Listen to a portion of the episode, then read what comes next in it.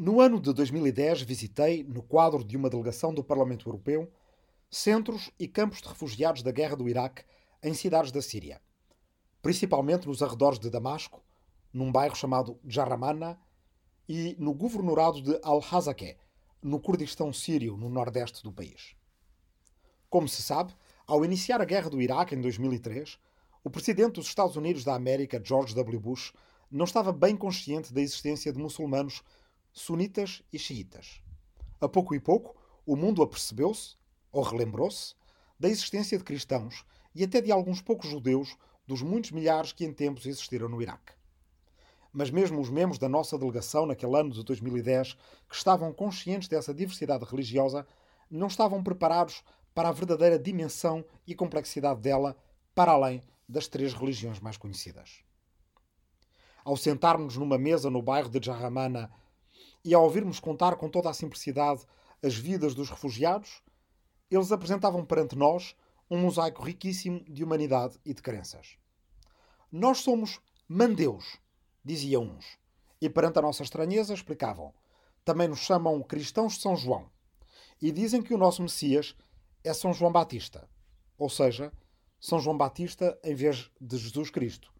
E aparentemente parece que esta é, na verdade, uma história inventada pelos portugueses que andaram pelo Golfo Pérsico para fazer sentido dos mandeus, que assim seria uma espécie de ramo do cristianismo nascido antes de Cristo e que se teria antecipado à mensagem do Novo Testamento, acreditando que era Messias, São João Batista, o primo que batizou Jesus Cristo e não o próprio Jesus Cristo. A verdade e aquilo que tinha de semelhante os rituais de São João Batista e os rituais dos mandeus é que eles são rituais de iniciação feitos na água. Mas os mandeus são, na verdade, um ramo do zoroastrianismo que se separou do tronco principal e até há poucos anos viveu ao sul de Bagdade, na zona dos pântanos do Iraque, e até perto de Bassorá, onde os portugueses os conheceram no século XVI. Outros daqueles refugiados do bairro de Jarramana em 2010 diriam: Nós somos sabeus.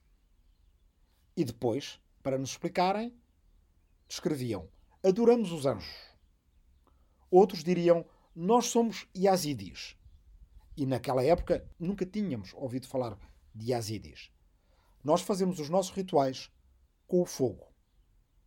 Se na altura eu já tivesse lido sobre os zoroastrianos, essa mensagem teria feito soar uma corda de uma certa reminiscência, porque os templos de fogo eram os templos dos zoroastrianos e encontram-se ainda por todo o lado, desde a Ásia Central até ao Cáucaso, muitas vezes debaixo de igrejas cristãs, até nos primeiros países a converterem-se ao cristianismo, como a Arménia.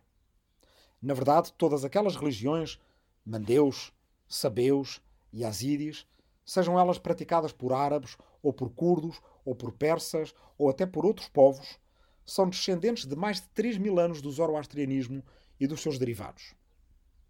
A ignorância geopolítica dos impérios atuais, acrescentada ao preconceito de que no Médio Oriente há apenas muçulmanos, judeus e alguns cristãos, mais as consequências terríveis do terrorismo islamista radical, e as menos terríveis, mas mesmo assim extremamente soberbas, dos missionários cristãos evangélicos que insistem em querer converter os últimos sabeus e mandeus que existem e vê-los, tal como os viram os portugueses no século XVI, como apenas uma espécie de cristãos que estão à espera de ser convertidos, fazem tudo o que podem por destruir o resto de um tesouro de diversidade e criatividade humana que persiste no Médio Oriente há mais de 3 mil anos.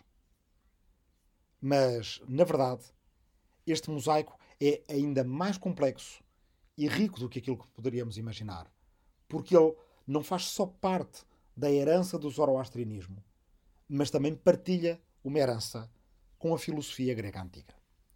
O que muitas destas religiões tinham em comum, entre si e com o zoroastrianismo que as precedeu, era serem religiões gnósticas, ou religiões do conhecimento. Gnose é uma palavra que vem da palavra grega para conhecimento, gnosis. A ideia de base é que, para nos ajudar na luta contra o mal, o Deus Supremo colocou nos humanos uma centelha de conhecimento, ou uma possibilidade de sabedoria, que dá acesso ao mundo real e que dá acesso também ao mundo das ideias que existe por detrás do mundo imperfeito das coisas em que nós vivemos. Essa sabedoria não está facilmente acessível. Na melhor das hipóteses, são apenas os sacerdotes da religião que preservam alguns dos seus elementos principais. E desta noção fundamental nascem muitas religiões iniciáticas no Médio Oriente, algumas das quais persistem até hoje. E a maior parte delas, ontem e hoje, religiões muito pequenas, porque fazem equivaler a religião com uma comunidade étnica e, por vezes, deixa-se fazer parte da etnia se se deixa de seguir a religião, ou até se se casa com alguém de outra religião. Precisamente porque são religiões iniciáticas, muitas vezes nem os seus próprios aderentes conhecem todos os seus fundamentos. A religião, na sua completude, só lhes poderia ser revelada se se tornassem sacerdotes, e mesmo assim, talvez apenas se ascendessem aos graus mais elevados do sacerdócio. Durante séculos, não se ouviu falar dos gnósticos a não ser através daquilo que os outros diziam deles, e em geral, pejorativamente. Estas religiões gnósticas ou se mantinham em vales e montanhas isoladas ou eram perseguidas pelas religiões maioritárias. Mas em 1945 foi descoberta uma biblioteca gnóstica dentro de uma ânfora numa gruta no Egito, perto da localidade de Nag Hammadi. E através das suas dezenas de textos, 13 códices com 53 tratados e evangelhos a que chamamos hoje gnósticos, os gnósticos puderam finalmente falar pela sua boca. Os evangelhos e tratados gnósticos, no caso de Nag Hammadi, revelam uma grande proximidade com o cristianismo, mas por vezes com diferenças insólitas. Evangelhos em que, por exemplo, Judas não trai Cristo. Evangelhos em que Cristo é um falso profeta. Evangelhos em que Cristo e Maria Madalena vivem juntos. E por aí afora. Mais interessante para nós, misturados no meio dos Evangelhos, estão transcrições de obras de Platão, o que ajuda a demonstrar que os herdeiros da filosofia socrática ou platónica amalgamaram muitas das suas ideias sobre as almas, sobre a ressurreição ou sobre as próprias ideias enquanto formas perfeitas, como lhe chamava Platão, ou ideias sobre os absolutos ou sobre os universais, com as novas religiões que surgiram por volta do ano zero, que não existiu, como sabemos perfeitamente, existiu ano 1 antes de Cristo e ano 1 depois de Cristo, e depois desta viragem. A isto chama-se neoplatonismo e, sob diversos disfarces, foi aparecendo e desaparecendo até ao Renascimento Europeu e mesmo depois. Ora, a biblioteca de Nag Hammadi não nos deve fazer pensar que só havia gnosticismo entre os cristãos, mesmo que se tratasse de cristãos tão paradoxais e heréticos como estes. Muitas outras religiões gnósticas, a maior parte delas incorporando elementos da filosofia grega e muitas fazendo-o por cima de uma base de características francamente zoroastrianas, existiram noutras geografias e culturas daquela região. Entre os povos do Levante, temos os alauítas, que dominam politicamente e agora militarmente a Síria. Temos os alevitas, que são uma minoria na Turquia. E temos os drusos, que vivem principalmente no Líbano, na diáspora libanesa, mas também em Israel. As duas primeiras religiões, os alauítas e os alevitas, são consideradas partes do Islão. Do Islão xiita, no primeiro caso, e do Islão sunita, no segundo caso. Têm rituais e comportamentos e hábitos diferentes da maior parte dos xiitas e da maior parte dos sunitas. Os alevitas, na Turquia, por exemplo, têm cultos, têm mesquitas nas quais se juntam homens e mulheres nas mesmas salas e fazem cultos apenas uma vez por ano. E, portanto, são vistos como, pela maior parte dos turcos mais devotos do sunismo, como sendo heréticos. No fundo, numa espécie de reverberação da forma como eles já eram tratados na antiguidade. Os drusos não é claro que possam ser considerados muçulmanos, e os próprios tendem a não se considerar enquanto tal. Mas o que é certo é que combinam elementos de diversas religiões e o que é mais interessante para o que aqui nos interessa, vão buscar também elementos à filosofia neoplatónica. O agora, agora e mais agora de Al-Farabi era, portanto, feito de todos estes elementos diferentes. E agora que com eles chegamos a Bagdade, entendemos que nessa grande cidade de um milhão de habitantes, ele vai não só provavelmente participar dos seus cultos à sexta-feira, enquanto bom muçulmano, fazer as suas cinco rezas por dia e fazê-las virado para Meca, ao passo que ainda há pouco tempo os muçulmanos rezavam, há pouco tempo, do ponto de vista de Al-Farabi, os muçulmanos ainda rezavam virados para Jerusalém e não Meca. Vai viver em casa de cristãos e vai estudar com cristãos os livros da filosofia grega que ele tanto amava e vai, muito provavelmente, saber que à sua volta existem mandeus e sabeus e, e asírios e muitas outras religiões. Ou seja, o mundo dele não é um mundo como nós o entendemos hoje para o Médio Oriente e a Ásia Central, feito de uma só religião e até de uma versão particularmente intolerante e fanática dessa religião, mas também não é um mundo no qual há apenas três religiões mais importantes do livro e as outras são religiões menores. Há um mosaico de muitas religiões e muitas delas com troncos comuns ou não, trocando entre si elementos diferentes e convivendo no mesmo espaço político. E aí está uma primeira questão que Al-Farabi tenta resolver através da sua filosofia. Como criar uma política para a convivência?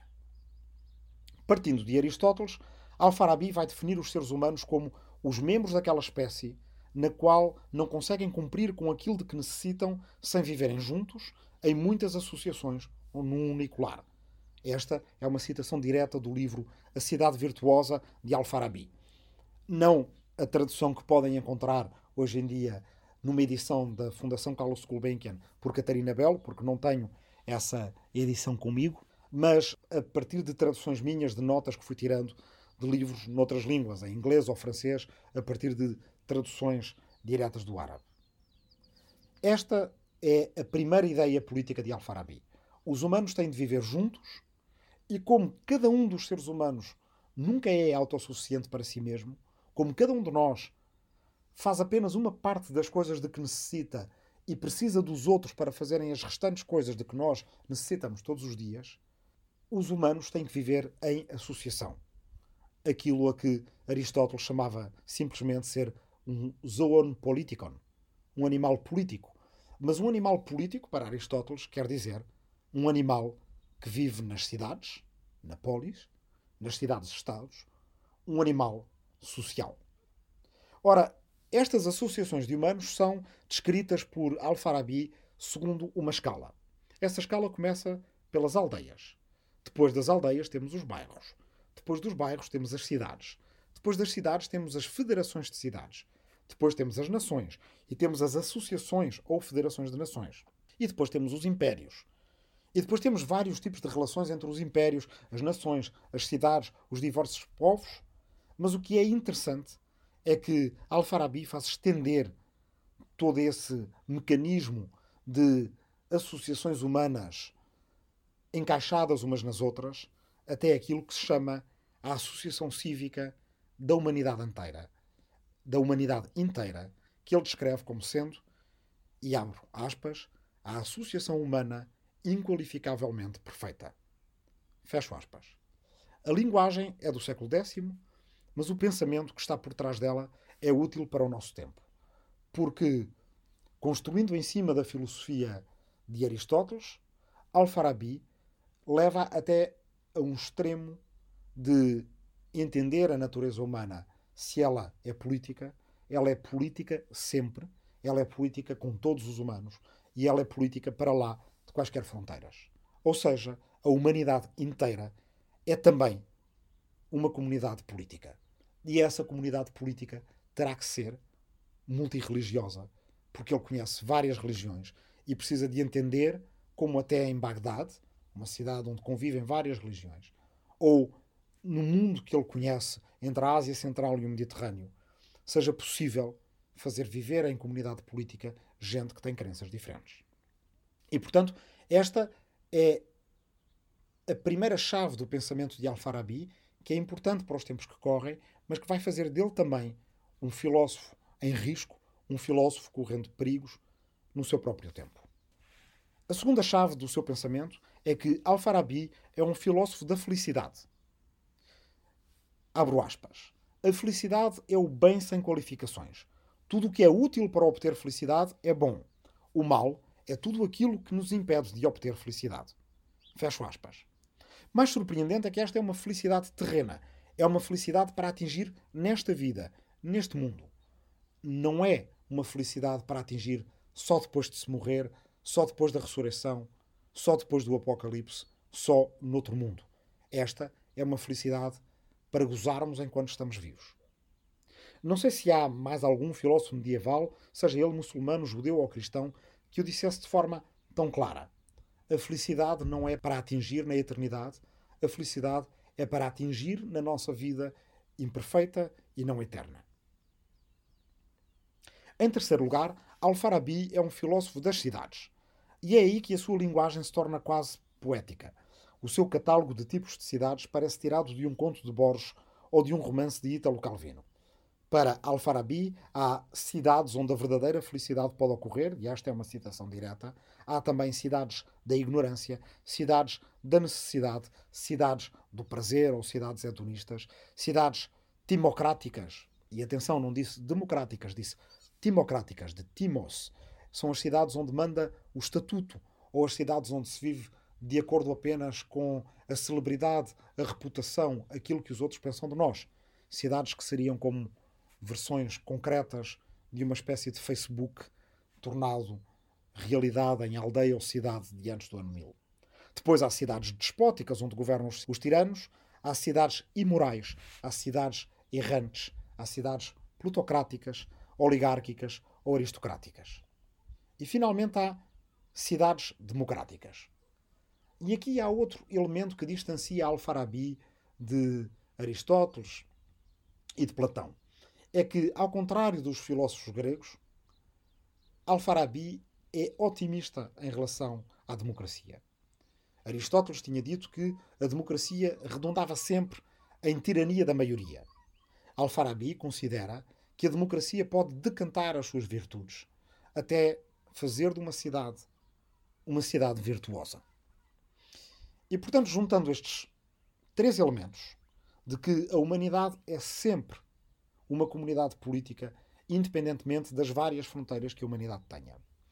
Que uh, o objeto da política e o objeto da filosofia é a conquista da felicidade, não uma felicidade na eternidade, mas uma felicidade nas nossas vidas, à qual se chega através da sabedoria.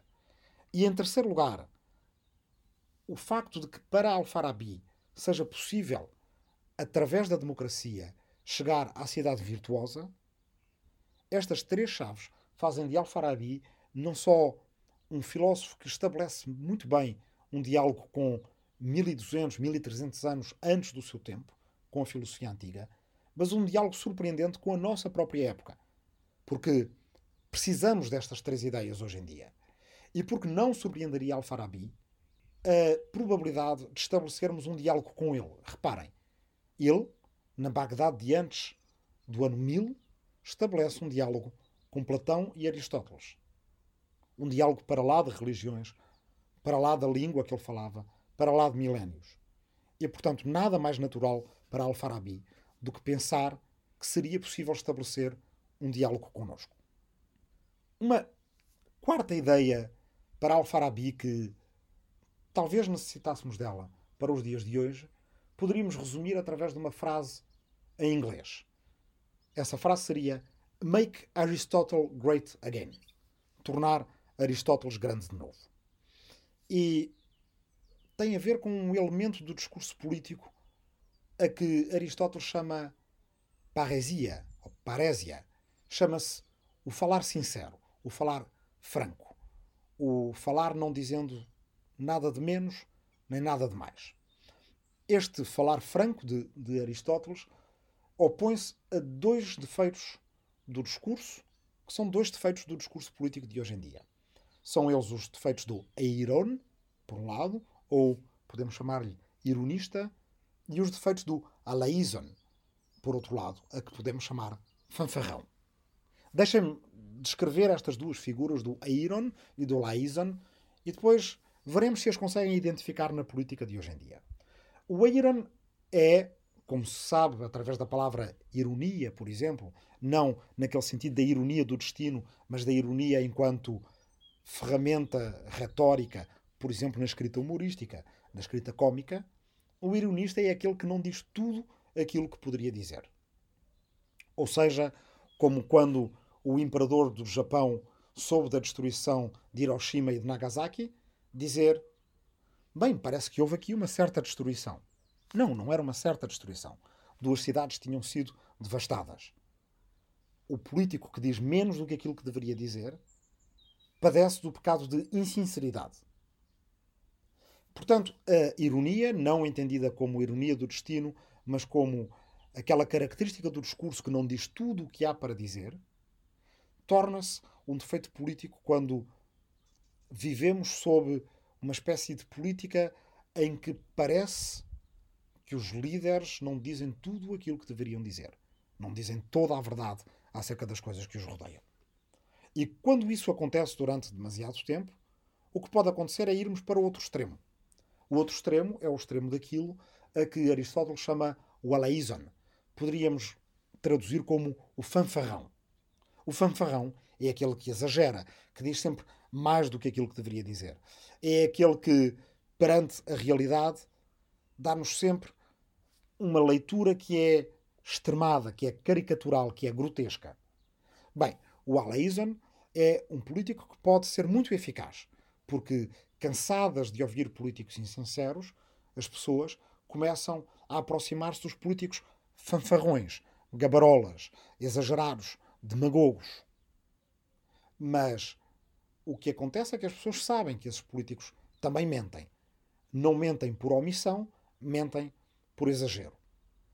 Mas há qualquer coisa no fanfarrão que nos diz que ele, ao mentir, é autêntico. Assim toda a gente sabe que ele é mentiroso. Claro que ele mente. Mas é um autêntico mentiroso. É sincero na sua mentira. É desbragado na sua fanfarronice. E, portanto, de certa forma, é sedutor. Aristóteles e também Alfarabi com ele consideram que a única maneira de ultrapassar este dilema é através da parésia ou paresia, é através do falar francamente, é através da sinceridade. É este, digamos, o, o meio caminho virtuoso, a mesotis, como lhe chamava Aristóteles, entre uma política da insinceridade e uma política da mentira desbragada e fanfarrona. Al-Farabi ensinou em Bagdade sobre Platão e Aristóteles durante muitos anos. Os seus alunos tiraram notas, ele próprio escreveu livros, e estes livros são resumos de filosofia grega simplificada, às vezes simplista, que começaram a correr primeiro no Médio Oriente, na Ásia Central, e depois pelo norte da África, chegaram até à Península Ibérica, pelo menos à sua metade sul, que era governada por muçulmanos. Mais tarde, passaram também para a Europa cristã e foram lidos estes alfarrábios, no sentido literal do termo, alfarabius. E, portanto, foi através de Alfarabi que muita da Idade Média leu Aristóteles e Platão.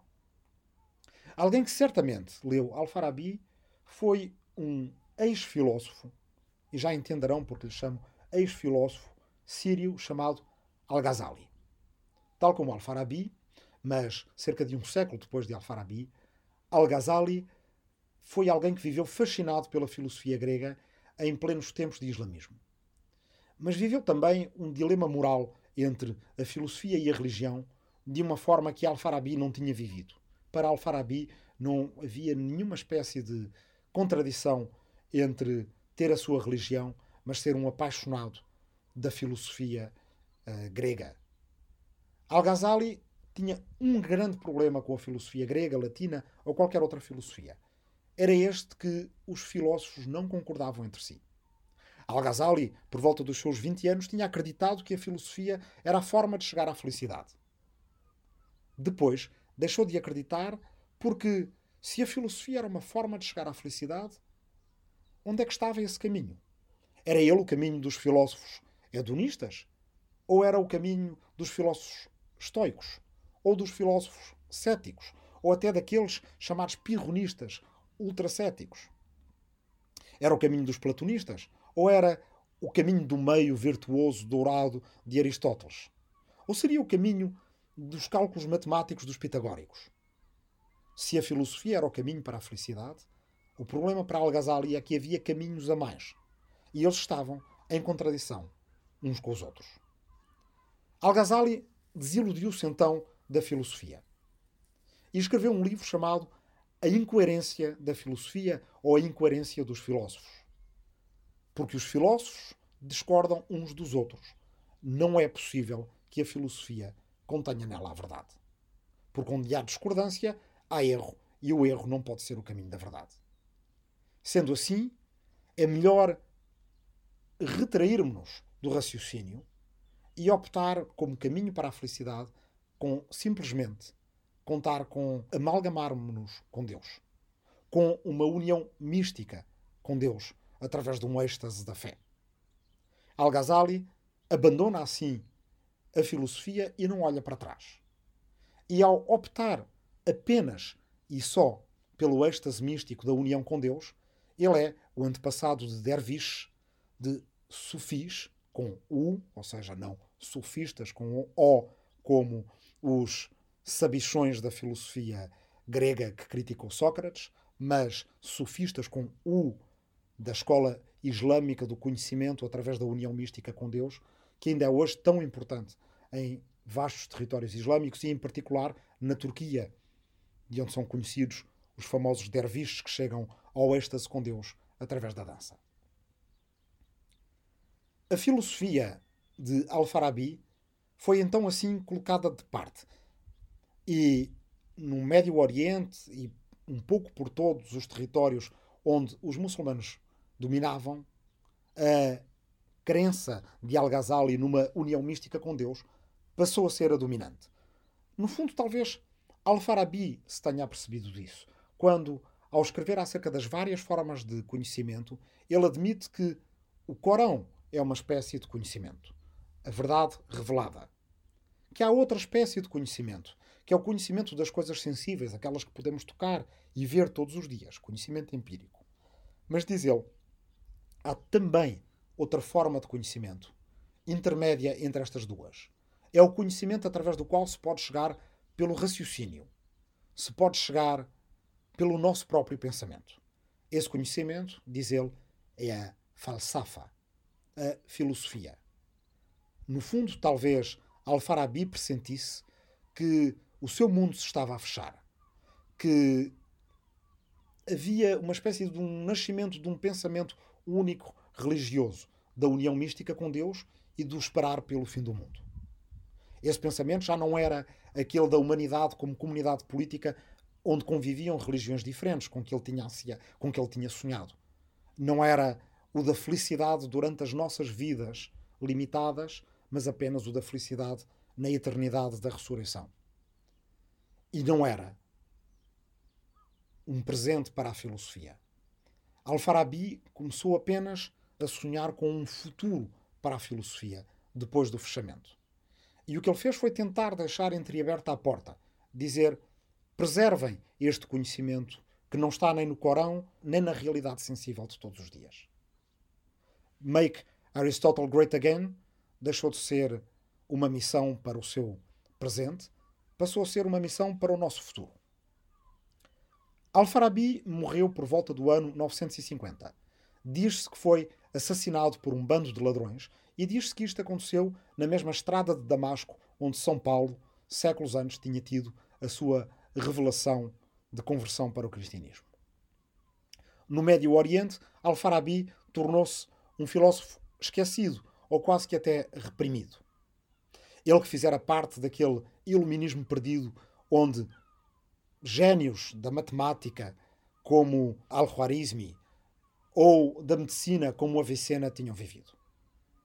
Mais tarde, Al-Farabi seria apenas lembrado na nossa Península Ibérica, mais ou menos na época em que nascia o Reino de Portugal, por um filósofo muçulmano nosso vizinho, chamado Averroes. Averroes vai redescobrir a obra de Al-Farabi através da obra de Al-Ghazali que atacava Al-Farabi. E Averroes vai decidir colocar-se do lado da filosofia contra a crítica que Al-Ghazali lhe fez. Se Al-Ghazali escreveu A Incoerência dos Filósofos, Averroes decide escrever um livro com um título irónico, noutro sentido.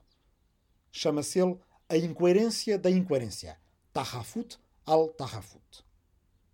E através do livro de Averroes, Al-Farabi vai passar para a Idade Média cristã na Europa.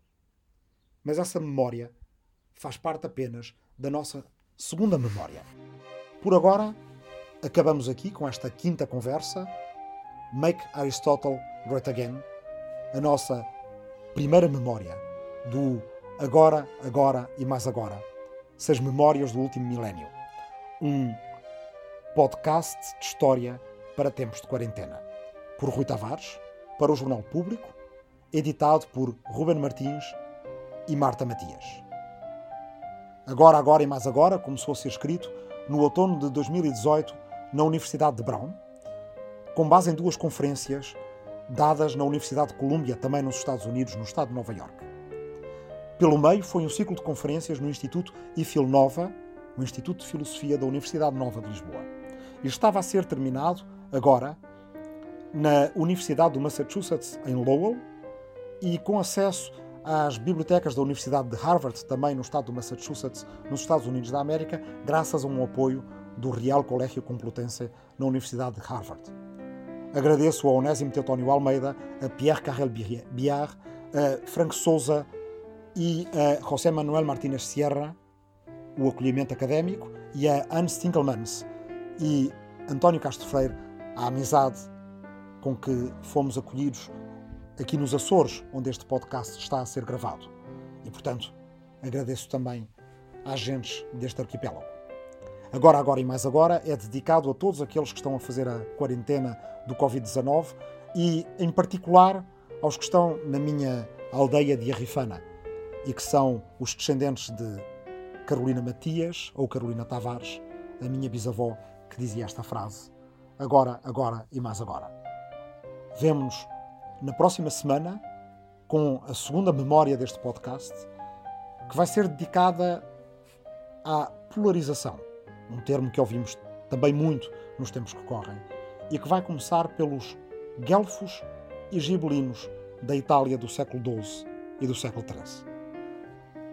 Até lá, façam por cuidar de vocês e cuidar daqueles que vos são próximos.